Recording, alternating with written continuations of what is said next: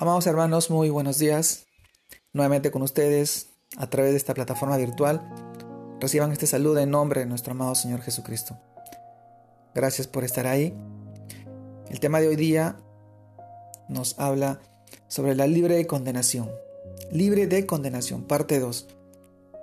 Y esta vez lo encontramos en este texto bíblico, en Juan, capítulo 2, versículo 15 al 17, que dice, no améis al mundo ni las cosas que están en el mundo.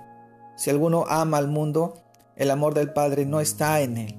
Porque todo lo que hay en el mundo, los deseos de la carne, los deseos de los ojos y la vanagloria de la vida, no proviene del Padre, sino del mundo.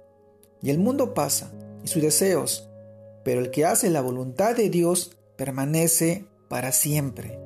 Primero de Juan, capítulo 2, versículos del 15 al 17 libre de condenación. Segunda parte. Amados hermanos, es recibiendo el amor del Padre que podemos dejar el pecado y la condenación que éste conlleva. Cuando recibimos el amor del Padre por medio de Jesucristo, somos liberados de toda condenación. Y ese amor nos impulsa, ya que si creemos que Cristo murió por cada uno de nosotros, también creemos que hemos muerto a nuestra vida antigua esta porción de la palabra la encontramos en el libro de 2 Corintios, capítulo 5, versículos del 14 al 15. Como dice una canción popular, amor con amor se paga. El amor de Dios es verdadero, no es cualquier amor. Fue mostrado en la cruz, nos dio vida eterna y ahora habita por medio de su Santo Espíritu en nuestros corazones para darnos la capacidad de cumplir la ley del amor.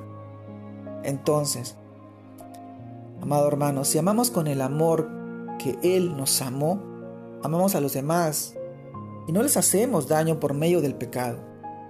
Miremos cuánto amor nos ha dado el Padre, para que seamos llamados hijos y nos damos cuenta del amor del Padre y lo recibimos, lo ponemos en acción cada día y dejamos definitivamente los deseos de la carne, los deseos de los ojos y la, la gloria de la vida que nos conlleva al pecado.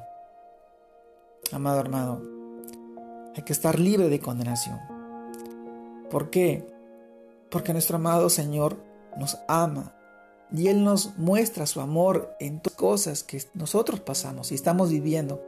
Él está obrando en nuestra vida porque lo buscamos a diario, porque Él quiere que sus hijos sean cuidados, pero sobre todo que busquen de Él, que busquen de su palabra, de alimentarse día tras día.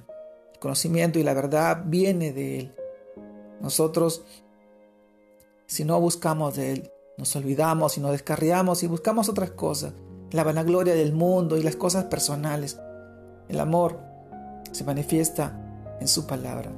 Cuánto amor nos enseñó y nos mostró al entregar a su amado Hijo para morir por nuestros pecados, para salvarnos, darnos vida eterna. Cuánto amor. Y cuánto amor les hemos mostrado, le hemos mostrado nosotros a Él en forma de gratitud. Tenemos tanto que agradecer y tanto que demostrar y tanto que amar a nuestro amado Señor. Hoy es el tiempo y hoy es el momento.